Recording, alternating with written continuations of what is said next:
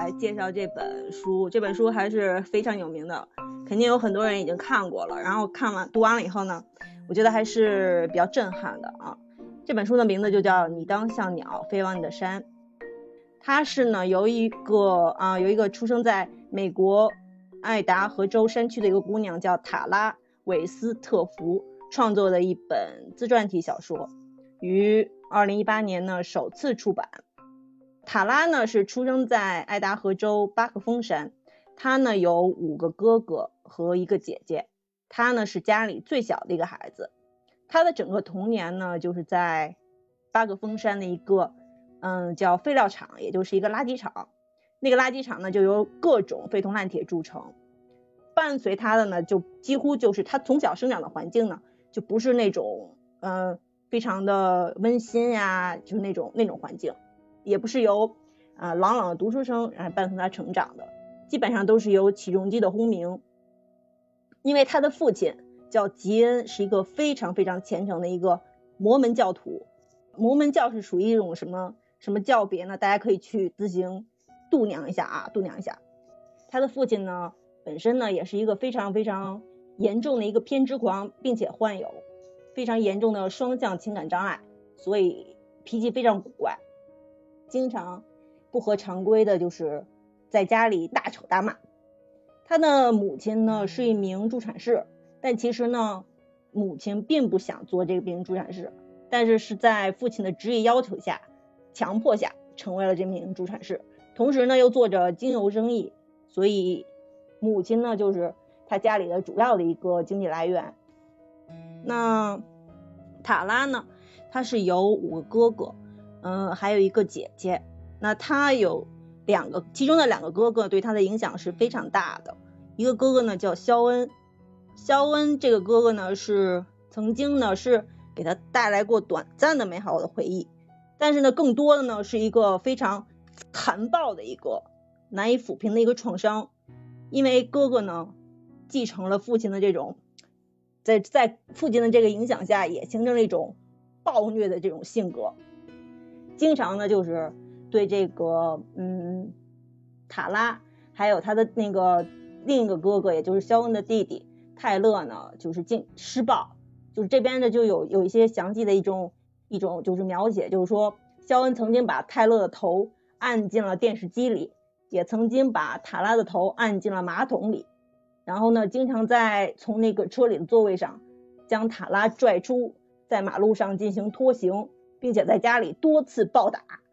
对他们进行施暴，然后还给还给塔拉呢起非常非常难听的绰号，比方说什么嗯鱼眼睛啊、妓女啊什么的。但是呢，他的另一个哥哥呢泰勒却跟这个肖恩哥哥肖恩呢是完全不一样的，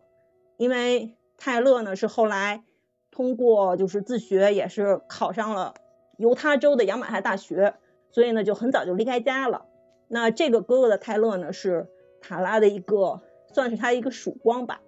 然后呢，就是有一次，在肖恩又对塔拉进行施暴的时候，他的那个另外一个哥哥泰勒呢，从外地回来，然后看到了这一幕之后呢，就告诉塔拉说：“你应该尽快离开家了。如果你以后再拖，你可能就离不开了。然后这个这个地儿是。”是对你来说是最糟糕的地方，对你需要去，就是离开家去新的世界，去去接受新的教育。但是呢，他们家因为父亲的这种偏执，从来没有让他们去公立学校去上过学，因为父亲不相信联邦政府。然后，甚至当嗯他们受伤或者生病的时候，嗯母亲。遭遇车祸，然后他的其中一个哥哥卢克被烧伤，或者这个塔拉也是受伤了以后，父亲都不允许他们去公立医院，都觉得就是联邦政府会对他们，呃，就是会有一种就是敌对的关系，会把他们抓起来，或者是把他们就是进行伤进行伤害，所以呢，父亲是不允许他们与联邦政府有任何关系的。母亲呢，就是对于他们整个的一个教育是起到至关重要的作用。他们从小呢就在家里受母亲的教育，就是得到那种家庭教育。后来就这个塔拉呢，就听了哥哥的呃劝阻，然后呢，经过了一番努力的学习，呃两次考试之后呢，他通过了犹他州的一个杨百翰大学的入学考试。因为杨百翰大学它是可以接受家那个家庭教育的学生，然后通过一个嗯叫当地美国当美国高考啊那个 ACT，对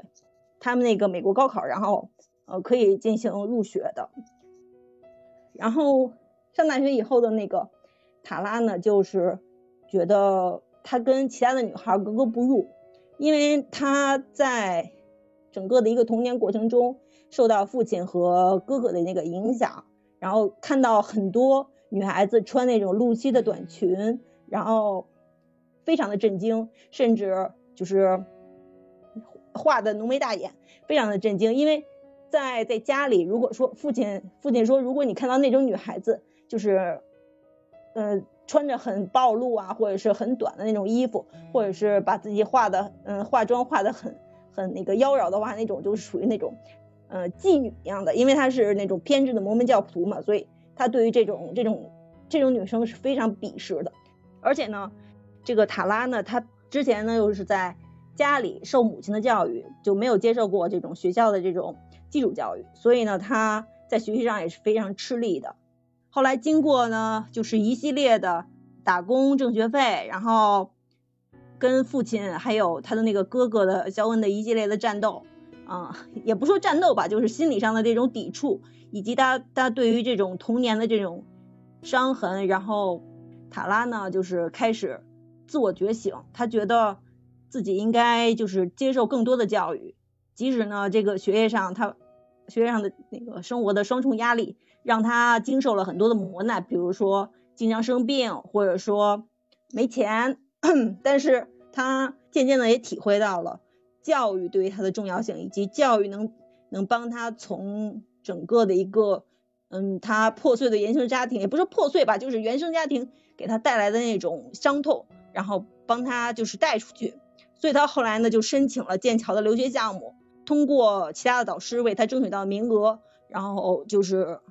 慢慢的一步一步成长为了一个就是很牛的那种学者，然后再进一步的深造，然后又去了哈佛，反正就是一个非常励志的这么一个故事吧。对。那么励志的故事，你为什么看了以后你不知道从何讲起呢？对，就是气压很低的感觉。对，就是我就就是气气压很低，因为因为他前期的话，他整个就是他跟他哥哥，尤其是他那个肖恩，就是几次暴虐他的那种细节，你真的看完以后真的是后槽牙疼，就真真的是真的是，而且而且他整个那肖恩他是有躁郁症的，你知道吗？因为他他也是他他的父亲对他们的整个家庭的影响实在是太大了，他父亲本身就是一个偏执狂。然后也有躁郁症，经常在家里大吵大闹，然后，呃，控制欲极强，然后患有双向的情感障碍，不允许他们去上学。然后对于这个受伤了，就是那个肖恩经常有有几次已经快被快被搞死了，就是那个从从那个很高的地方摔下来，然后有几次甚至都觉得他已经快完蛋了。然后但是呢，父亲呢就是不让他去医院，就是让把把他拉回家，因为他妈他母亲呢是是一个助产士。在父亲的这个强烈的要求下，成为了一种一种一个助产士啊，然后所以呢精通一些医术，所以他父亲呢就是要求孩子们受伤都是由母亲来这边治疗，不要去医院，就是凡是跟联邦政府有联系的这种机构，父亲基本上是以抵制的态度。对，所以在这种情况下来说的话，他们在这种一种非常畸形，而且母亲呢，按理说应该是母亲，如果说。父亲这样，母亲应该是为了保护自己的孩子，肯定会有一个一个抗议或者怎么样。但是他的他们的母亲就是顺从了，就是其实是有点懦弱的，所以基本上就是这几个孩子没有一个很好的童年吧。所以这个女孩后来基本上她对她的影响是非常大的。他长大了以后，他通过自己的努力，因为他学习很努力的，他就是他那个哥哥泰勒，就是看到了他那个另一个哥哥肖恩对他施暴。然后他母亲就在旁边，但是没有制止。但是他那个哥哥看到了，然后把他们拉开，然后把自己的车钥匙给了那个塔拉。因为小时候那个肖恩也是欺负过这个泰勒，所以呢，泰勒是很小很早很早就就离开家了。对他也是去了上了大学。嗯，其实其实我昨天我刚好跟 Chelsea 是这个通了一个视频电话，然后我们俩就聊到今天这本书，就是他问我你看，就我问我看没看这本书，我跟他说我看了，就是我看了二十分钟，然后我睡着了。就是就是就真的我我是我是没有看进去，因为我们两个有一个同样的一个就是经历是什么？就是我们在知道这本书的时候，也知道了这本书的一些不好的评价，所以导致让我们俩把这本书先放在了一边。因为因为它这个一开始我以为是一个小说，后来才知道是他的一个类似于就是自传体的一个一个一个故事。出出出版了之后，又又激发了这些矛盾，呃，然后他的哥哥还就是他最就鼓励他去上学的这个哥哥也过来说，其实有些东西他可能他想的和我我经历过的是不太不太一样的，所以这个东西就是造成了我就是一直没有去看这本书，因为几个月之前就有人给我推荐过这本书了。所以就是大家就是我去看了一下这个书评，然后大家都会有一些质疑，包括在他的这个国外的那个呃网站上啊，就是他哥哥有留言，然后包括他家人的也是一些一些事情，包括网友的一些分析啊，还有包括他跟他的家庭背景的一些调查，就是说还是有多少会有一些出入的。所以就是说，这本书虽然是畅销书，然后也是比尔盖茨盖了章的，然后就是他的基金会有在推的，但是他他具体，因为如果你是个小说故事，可能没有太多人去追究说你这里面到底是不是真实的，呃，但是如果你说是个自传体的话，很多人就会去追究说你这个到底是不是真实的，所以这个就是为什么我到现在都不太想去看的原因，就是一个一个孩子他的自传体，因为它里面包括了太多的。呃，市场上非常重视的东西，就比如说他是摩门教教徒，他们一家人都是摩门教教徒，对，就是像他父亲的那个家庭的地位，以及他母亲对于他父亲的服从，其实他是教义造成的，是因为他们信这个，所以我们一个不信的人去跟一个信的人说你信这个的话，你就是一个异类，也有可能是这样的观点。那他从这个家庭里出来之后，他上了这个。杨杨杨百翰大学，杨百翰大学本身就是摩门教的一个教会大学，嗯，所以他其实是以摩门教教徒的这个身份，然后考进了摩门教教徒的这个这个教会学校，然后之后呢，又是经过了很多老师同学的帮助，其实可以说就是说这件事情是没有办法复制的，就是你至少在中国这是没办法，绝对是不可能复制的，因为。它是一个就是家庭自学，就叫什么？呃，家庭教育，家庭自己的这种家庭教育，然后对，只能是就是好像他们可以通过那个美国的那个 ACT 的高考，然后就是进入这杨百翰，杨百翰是可以接受这个家庭教育上来的学生。对对，就是你你其实其实美国，据我所知，因为大家如果看过那个，呃，我们小时候看过那个叫什么《成长的烦恼》。嗯如果大家还记得的话，就是他最小的那个儿子啊，呃，就是家庭教育出来的。他后来去上小学是肯定，但是之前都是由他妈妈来教的，就是教数学，只要是家庭可以有这个教育的话，都可以教。然后包括之后有一个电影是茱莉亚·罗伯茨演的那个这个小男孩叫什么 Wonder 什么奇迹男孩啊，其实他一开始也是他妈妈在给他做家庭教育的。也就是说，其实美国他可能有我忘了。具体数字是多少了？可能是多少有两两两百万、两千万，忘了。是有这样的情况，是在家里进行家庭教育，然后你可以去参加像像你刚才说的这个美国 ACT 的考试，然后你是可以进入大学的。但是这个东西在国内是不可能的，因为你你小学没毕业，对吧？像我这种就没有小学毕业证书的人，你是很难就就干点啥的，就是你你没法升学，因为它是一个教育体系，你除非你真的是你真的是一个天才。然后你可以直接去他那儿进行入学考试，因为但是那个真的是微乎其微了。但是在在美国那个教育体系下，这个是可以完成的。但是我们就不说他这个教育体系的问题，就是说这本书之所以争议那么大，就是最大的争议是因为它的书名叫 educated，就是教育嘛，就是受教育，呃或者是什么的。当然，我们中文的翻译的那个名字，我是真的是佩服啊！我就必须要举个大拇指，我觉得佩服的，我真的是无比五体投地。他他翻译成了，他翻译成了当你当像鸟你当像鸟飞往你的山，对对。呃，这个是在那个圣经诗篇的第十一篇的这个，就是里面的第第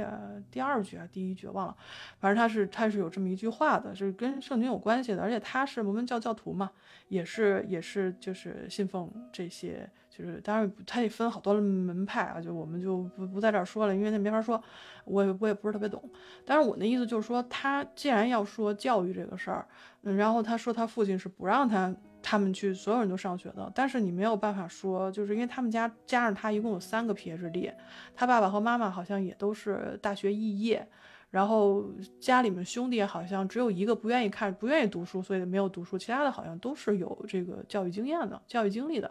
所以。包括他最喜欢那个哥哥，好像曾经发发言说，就是在那个他的那个是亚马逊还是哪儿留言说，说我可能因为离家早，所以没有经历过我妹妹她所经历的事情。但是我必须要说的是，我之所以能够去大学读书，是因为我爸爸的鼓励。嗯，所以到底信什么？所以现在为什么这本书就是对于我来说，我我就要等一等再看的原因，就是他可能会提供给我说，你受教育。是让自己能够寻找到自己，能够看清楚你曾经从哪个背景来，要到哪里去，然后可以告诉你说，就是教育不是要自己自我封闭，或者说自我形成一种高傲的这么一个一个这个状态。可是他的教育到底是什么？好像据说这本书里也没有写的特别清楚。就是没有，我是我是觉得吧，我是觉得吧，他可能是有一部分。他是把自己对原生家庭的那种不满，可能有很主观的，就是落实在这本书里了。嗯对，然后他他的英文这个这个名字叫 educated，然后前面前面一部分就是他从进入大学开始的后面的这个教育，然后他主要是想，他并不是很很详细的去说他在里面是是是一个一个什么样的，但是他想说他之前的那些。就是在原生家庭所有的教育，还有看，还有他之后进入大学，然后，然后一路一路通过自己，然后像鸟一样飞往呃从从这个原生家庭的牢笼里，然后冲出去，然后接受了更高等的教育，然后来对比一下之前原生家庭的那那种对他内心造成的那种童年的创伤。嗯，所以他我觉得，我觉得他是他是有一部分是把自己的那种内心的不满还有怨恨，可能是投射到了这本书里。对，嗯。所以我觉得这本书还是，既然说是提到了教育，我觉得我们还是可以去看一下。虽说它这个例子是没有办法复制的，但是里面有些东西，我觉得还是可以可以看一看吧。就至少他，我觉得他真的是他这他这个背景啊和这个这个人的身份以及他写的这些东西，是其实是几个社会痛点，一个是宗教，嗯，然后一个是这个原生家庭。一个是自我自我怎么说这个提升或者是什么寻找自我觉醒，对寻找自我对对自我觉醒，对。然后就这个它几是几个痛点，然后完全就是畅销书的那么一个路子的那个就是，嗯嗯，就基本上都这样。所以就是因为我个人是不太喜欢看畅销书的，嗯，就是畅销书就是说白了就是我可以看，但是我觉得。过过个十几二十年的时候，再回头看的时候，我不想因为我看过这本书而感到羞愧，就是就是这种，你知道吗？你觉得还是有点偏那种，还是有一种商业化的运作在里边，是吧？你肯定有，他有，嗯，比尔盖茨给他背书了呀，他们是比尔盖茨基金会推的嘛，然后他有各地的演讲，但是我并不是说他这个故事一定是假的，但是我觉得他是还是作为作为一个女性，作为一个就是。这样的一个杰出的女性，她一定是会有她的社会价值的，她一定是有一个就是引导作用的，至少她是成为了一个这样的一个标杆，可以让下面的，就是说说是让我们吧仰视的人吧，就是可以说哦，她其实可以完成这样的事情，我是可以被受到激励的，我觉得这个就已经足够了。就至于他说的那些东西，就是说，嗯，真真假假，或者说有些偏离事实，有一些可能就是他记忆中的偏差或者什么什么，其实我觉得。我们可以不用去纠结那个，但是我觉得就是说，如果他讨论的就教育这个问题，其实是是我们应该去去想的，就是我们认为教育是什么，就是你们两个认为教育是什么，因为他的书名叫教育嘛，对吧？我觉得教育不光是读书，不光是他拿到博士学位，我觉得也包括就是家庭的教育吧。其实我觉得他能读到这么好，而且他对善恶也有一定的判断，我觉得他家庭的教育其实应该也不至于那么差。他家出了三个 PhD，然后他爸他爸虽然是肄业，但是就是好像也是挺天天赋异禀的，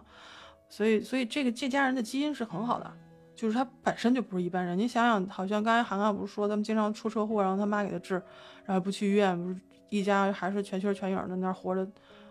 对吧？就我觉得对对，就就这段 这段特别逗，你知道吗？这点特别逗，就看底下的那个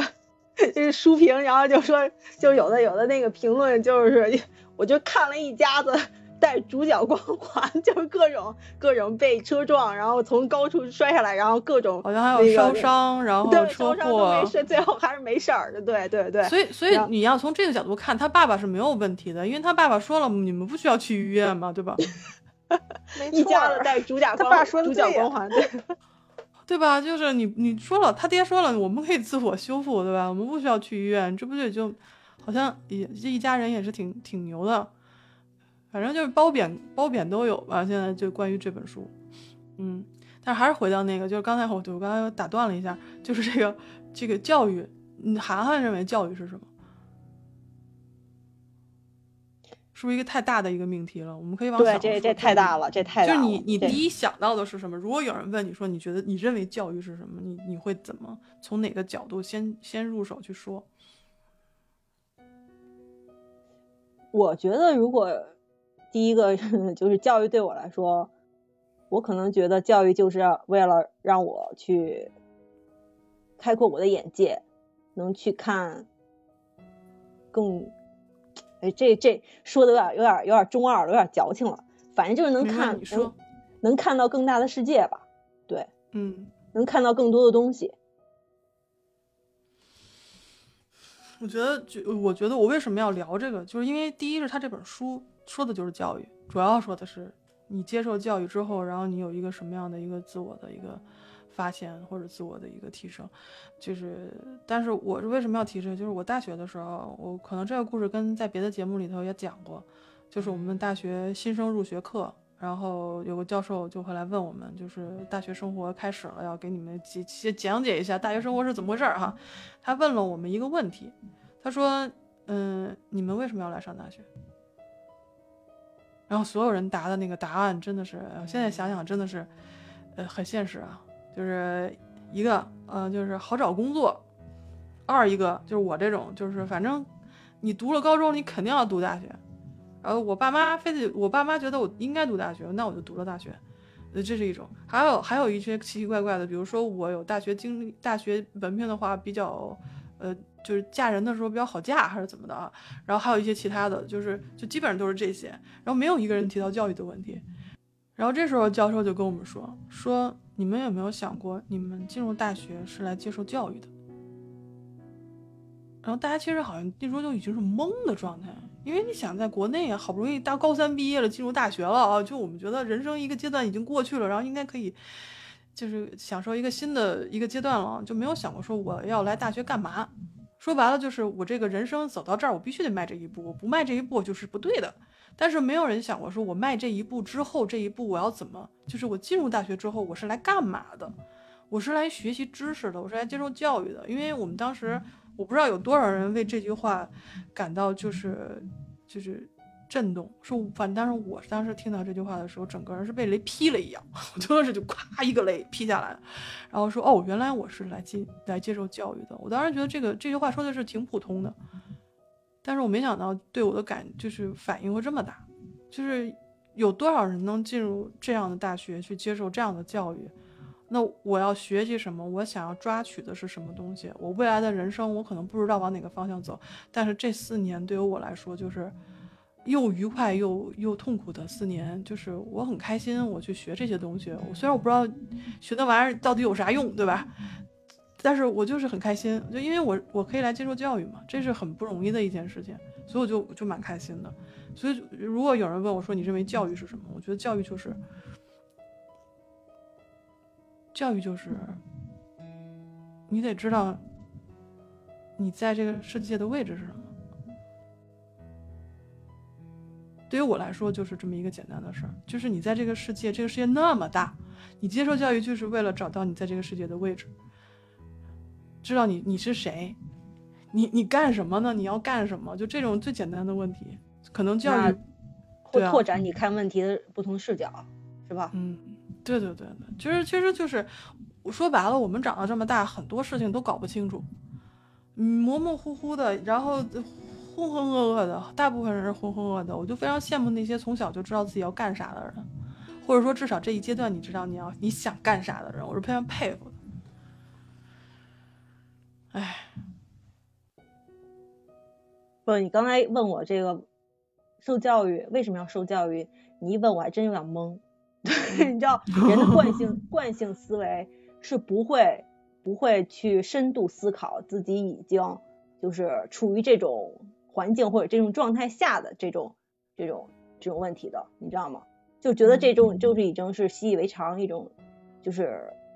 惯性思考了，对，所以你不会去跳脱出来去看你所所目前来讲所所处于的这个，你为什么要接受教育？对，为什么要处于这种就是受教育的这种状态？对，嗯，所以大家都可以想一想，因为因为我其实真的是。怎么说呢？有的时候很羡慕那些知道自己想干啥的人，就像我刚才说的，就是非常羡慕他们。我有时候过得就觉得浑浑噩噩的，都已经这么大岁数了，然后工作也这么多年了，毕业这么多年了，其实还是没有找到自己人生到底想干啥。就我的位置是什么呢？我为什么要来这个世界呢？就是我学了很多东西，我有很多爱好，然后呢，我该做点什么呢？我能干点什么呢？我好像也不是特别清楚。其实令我跟你一样，我之前也是，我就特别羡慕那种就很早能就能找到那个人生方向的。比如就是他有的人特别喜欢绘画，或者有的人就是特别喜欢某一样有某一项专才，他就可以一直往下奋斗过去。但是现在其实我觉得我到。就好像跟自己和解了，我觉得我还挺满意现在这种状态，就是我是在这个过程中找到适合我的应该做的事情，我觉得也不错。就是这样的路虽然，嗯，可能比那种走了一些弯路，但是我也尝试了很多其他不同的人生、不同的职业那种感觉，嗯，就是这好像也是我的收获之一。大部分的人都是。这种状态吧，就是浑浑噩噩，然后，对，然后边走边边去寻找，想要去寻找，但是不一定能找到。你有想过是为什么吗？现实吧。有有没有一种可能，就是我们是被这个社会所驯化的，告诉我们。一种成功的方向，但是当我们结合自己的身份和我们能力的时候，我们发现我们没有办法达成社会所谓的成功的时候，我们就迷茫了。好吧，我就觉得无论是怎么样吧，就是教育这件事情其实是关系到我们每一个人的。然后，不管你有没有孩子，不管你说的教育是怎么样子的。就是比如像我们直播间的有朋友哈，我们只上过私塾，我们只是初中毕业，我们高中毕业，大学毕业，研究生毕业，正在上大学，还有正在上这个职高的，所以就是教育这个事儿对于我们来说真的是至关重要的，可能是比健康和这个信仰第三位就是教育，所以这个是值得我们自己去思考的，我们为什么要接受教育？这个这个问题我就放在这儿啊，然后那个我来分享我今天要分享的这本书。它是这样，因为因为我们之前呢已经呃聊过两本书了，一个是《黑塞童话集》的里面的一个故事，所以我们聊了什么叫就是童话对于我们的意义。那刚才涵涵又分享了。呃，你当像鸟飞向飞往你的山啊！这本书我们其实刚刚也聊了一个关于教育的意义。呃，虽然这两个命题都很大，但是我们还是就是稍微的去聊了一下自己的感受。那我们第三本书呢，叫做《所有我们看不见的光》啊。这本书呢，我就不打算跟大家聊任何的意义问题了，我就纯属想给大家讲个这样的故事，因为我是非常喜欢这本书的。其实，在确定聊这本书之前呢，我是想聊《岛上书店》这本书，因为它是一个畅销书，我当时觉得它很薄的，然后读起来呢，就是还挺舒服的。虽然我觉得里面有些段落吧，就是有一点俗套，嗯。但是里面那个故事是非常温暖的。我昨天跟那个涵涵不是，我昨天跟 Chelsea 聊天的时候，给大概他给他讲了大概三十多分钟、四十分钟这个故事。我当时想，为什么不录下来呢？我今天就可以不用录了，是吧？但是后来想了想，还是觉得要给大家分享这个所有我们看不见的光。因为这本书呢，就是我看到大概第一章到第二章的时候，我就已经确认我一定要把这本书推荐给大家。呃。这个故事呢，是由一个美国作家安东尼多尔写的。他这个这个是他第二本小说，是在二零一四年发行的。那我当时读的这个小说的时候，我就觉得他对于文字的运用是非常的巧妙的，而且非常充满灵性的。呃，所以在读完之后呢，我就开始着手准备怎么样给大家介绍这本书。那个时候我去查了一下，我才知道，就是他这本书是二零一四年发行的，但是在二零一五年的时候，他凭借这本小说获得了普利策小说奖，当然还有其他的几个奖项。虽然我们都知道这个奖项可能在这个现在这个年头说可能不代表什么，但是我必须得说。呃，奖项也许它不代表什么，但是它至少说明了一个问题，就是这本书不仅仅是一本畅销书，它也是一本被被审视过的作品。尤其是这本书的背景，它还是二战时期的德国和法国。那先说一句这个这个书的名字啊，这个书的名字我是一直都不是记得很清楚，就是所有我们看不见的光。上一本我记不住书名的，就是《根西岛文学和土豆皮馅饼俱乐部》啊，这个是我花了好长的一个心思，然后写了一篇巨长的书评之后，我才终于记住的。而今天我要分享的这本书的书名，也是我今天为了准备这个故事，终于把这本书记全了，就叫做《所有我们看不见的光》。那所有我我们看不见的光和《根西岛文学和土豆皮馅饼俱乐部》都是我非常喜欢的两本书。呃，根西岛那本就比较薄嘛，它是书信体的。但今天我要讲的这本呢，它是一个啊，也是虚构类的小说。它是一个一个二元结构写作的，就是 A B A B A B 的模式。翻译成人话呢，就是先讲男主，先讲女主，然后男主，再讲女主，然后男主。它是那种跳跃式的，它是不断的在两个主人公之间进行转换的。它可以保持这样，可以保持这个章节的对称。